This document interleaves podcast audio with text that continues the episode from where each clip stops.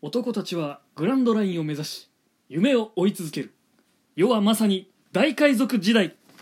ハッピーバースデーサボ22歳。ということで今週から新コーナージャンプバースデーを開催したいと思います。皆さんこんばんはハンパモノクラブの藤と申します。3月20日水曜日今週も始まりました。ハンパモノクラブ富士のジャンプ感想戦。この番組は僕ハンパモノクラブの富士が基本的には今週のジャンプの感想を話していこうという番組でございます。さあ改めて今週から新コーナー「ジャンプバースデー」と題しましてジャンプの巻末の目次ページに載っております。まあ名前まんまなんですけど「ジャンプバースデー」というコーナーから今週誕生日のジャンプキャラクターの紹介をしていきたいと思います。では、えー先ほども申しましたが3月20日本日ですね誕生日のサボワンピースよりサボが、えー22歳でございます。あと同日ですね本日3月20日えこちらが「呪術廻戦」より虎杖裕二16歳の誕生日でございます。そして明日アニメの方でもですね盛り上がっております。こちら「約束のネバーランド」からノーマン11歳の誕生日です。そして明日あ明後日ですね。ん？明後日じゃないな。すいません。全然違いましたが3月23日こちら「直撃の相馬」より名桐絵里奈今大変なことになっておりますが16歳の誕生日でございます。というわけで来週以降ですねまあ話すことがなかったりだとかあとはこのキャラクター僕好きなんですよっていうことがあればやっていくことになるかと思います。新コーナー「ジャンプバースデー」でございますけれども、えー皆さんの気になるジャンプキャラクターの誕生日なんかもですねあったら教えていただければここで紹介していきたいと思います。はいそんな感じで新コーナーいきなりやってまいりましたが今週は3月18日月曜日発売の「週刊少年ジャンプ」16号についてお話ししていきたいと思います。改めてここからはネタバレを多分に含みますのでアニメ派単行本派の方はこの辺で停止ボタンの方お願いいたします。はいというわけで内容に入っていきたいと思います。今週は関東からブラッククローバーですね。こちら先週ちょっとえー喋ったんですが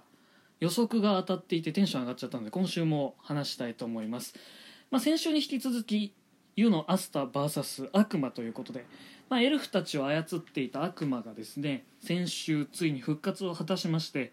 エルフをどのようにして人間たちへの復讐に向かわせたのかとかあとは転生の真実なんかが語られております、まあ、全体的に、えー湯のアスタ VS 悪魔がメインの今週だったんですけれどもまああの湯野くんの方は全体的にエルフになりつつありアスタはアスタで先週登場した悪魔の力に引っ張られてですね自分の中の悪魔が目覚めつつあるというまあちょっとその辺り全然あのまだ詳細は分かってないんですけれども敵の悪魔がですねあちらの悪魔の力も反応しているというふうに今週言及をしておりましたので先週ちょっと僕が気にしていたように悪魔の力を持っていたということも判明してですね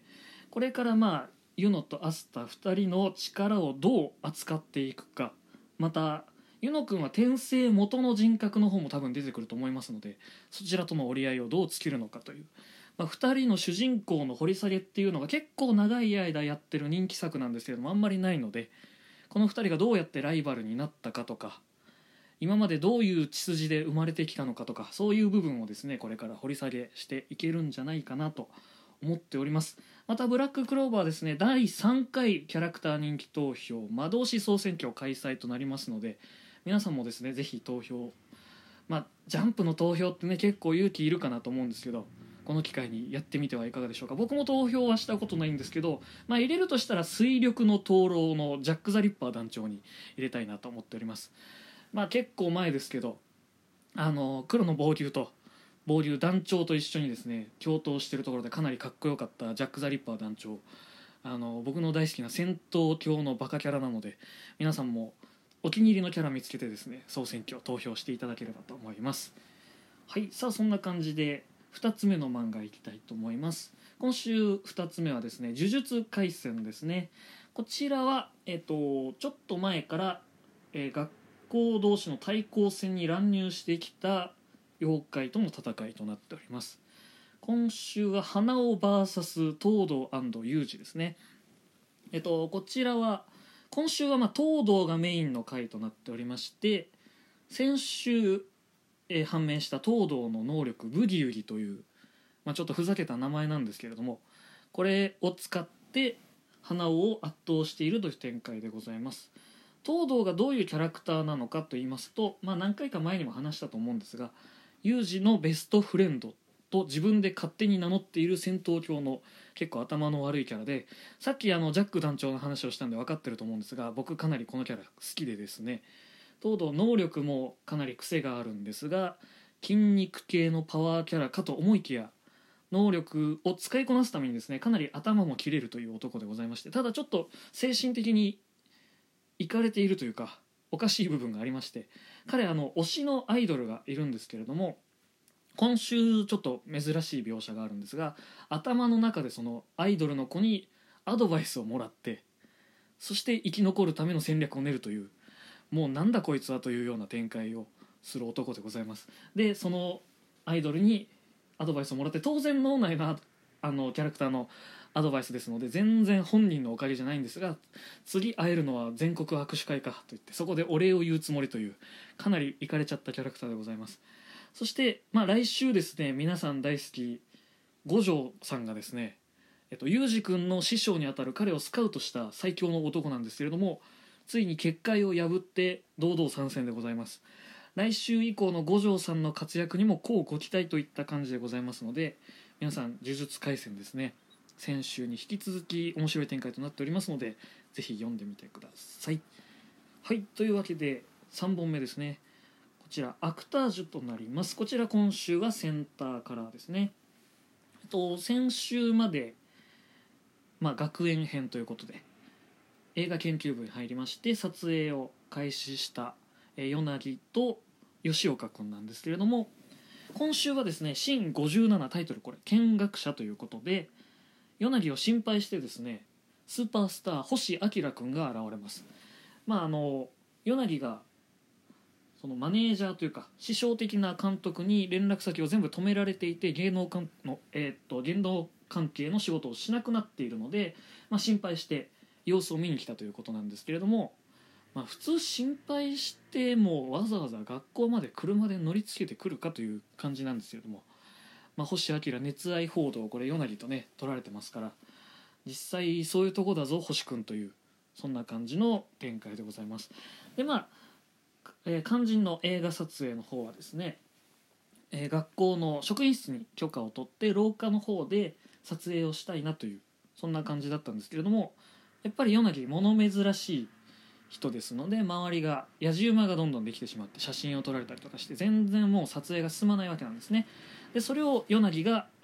舞台で培ったこの表現力を使って、まあ、ホラー映画のワンシーンを引用してですね何かが来るっていうような演技をして周りの人がそれにそれを本当だと信じてしまってビビって逃げるというシーンがあるんですけれども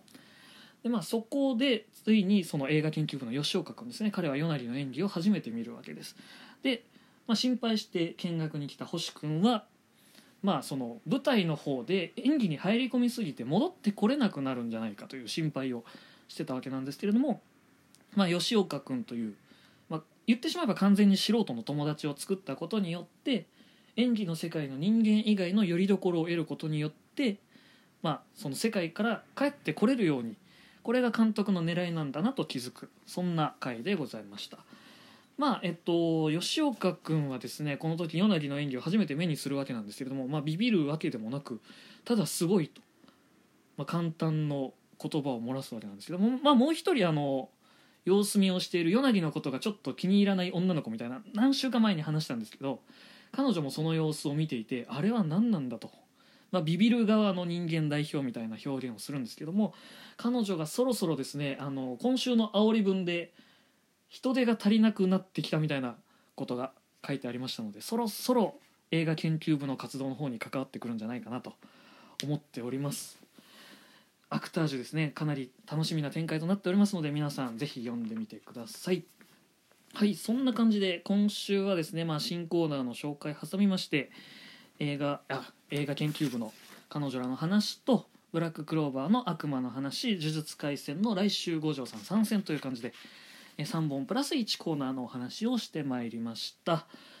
まあ、ジャンプバースデーはですね正直巻末の本当に数行のコーナーですので来週以降どういう風に味付けしていこうかなっていうところもですねまだまだ考えている段階ですのでもし案とあればいただければあの素直に使わせていただくと思いますのでぜひぜひ、えアドバイスお待ちしております。はいというわけで今週はですね3月18日月曜日発売の「週刊少年ジャンプ」16号についてお話ししてまいりました。はいで、えー3月22日金曜日ですねいつも通りハンパモノクラブ本放送のこちら配信もあります。そして3月25日月曜日ですね先週あの突然のヌーベイに驚きましたやすさんの勝手に一コマ最新回も配信となりますのでこちらもぜひぜひ楽しみにしていただければと思います。はいそんなわけでですね今週もえー11分ぐらいですかねお付き合いいただきありがとうございました。ハンパモノクラブ富士でした。というわけでまた来週ジャンプを読んでお待ちください。